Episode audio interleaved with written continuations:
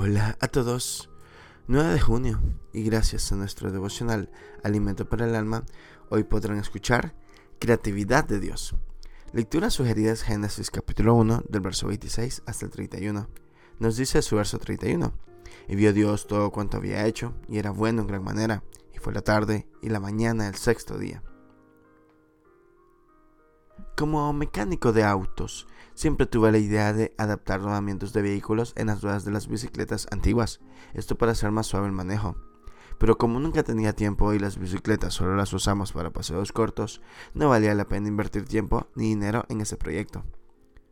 En estos días de coronavirus y cuarentena obligatoria, las bicicletas han vuelto a ser útiles. Ahora sí vale la pena el esfuerzo. Como tenía algunos rodamientos usados en buen estado, decidí hacer el experimento. Luego de concluir la obra, salí a probar la bicicleta. ¡Qué suavidad! Quedó de maravilla, solo con un poco de esfuerzo y creatividad. Dios espera que seamos creativos. Él dijo, hagamos al hombre a nuestra imagen, conforme a nuestra semejanza. Siempre que hacemos algo creativo, estamos mostrando la imagen y semejanza de Dios en nosotros. Dios se deleitaba en las cosas que iba creando.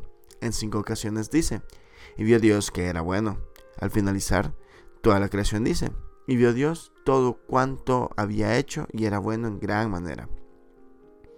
Parece que Dios contemplaba lo que había hecho y hasta él mismo quedaba maravillado por los resultados. Quizás decía, ¡Fiu! Esto está súper. ¡Qué belleza! Me salió a la perfección. Esto es arte puro.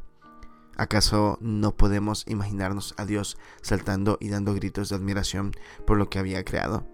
Dios trabaja hasta hoy y espera que nosotros también lo hagamos devocional escrito por Freddy Barrón Tapia en Bolivia. Esfuérzate por ser creativo, no te conformes con observar lo que hacen los demás. Muchas gracias por escuchar.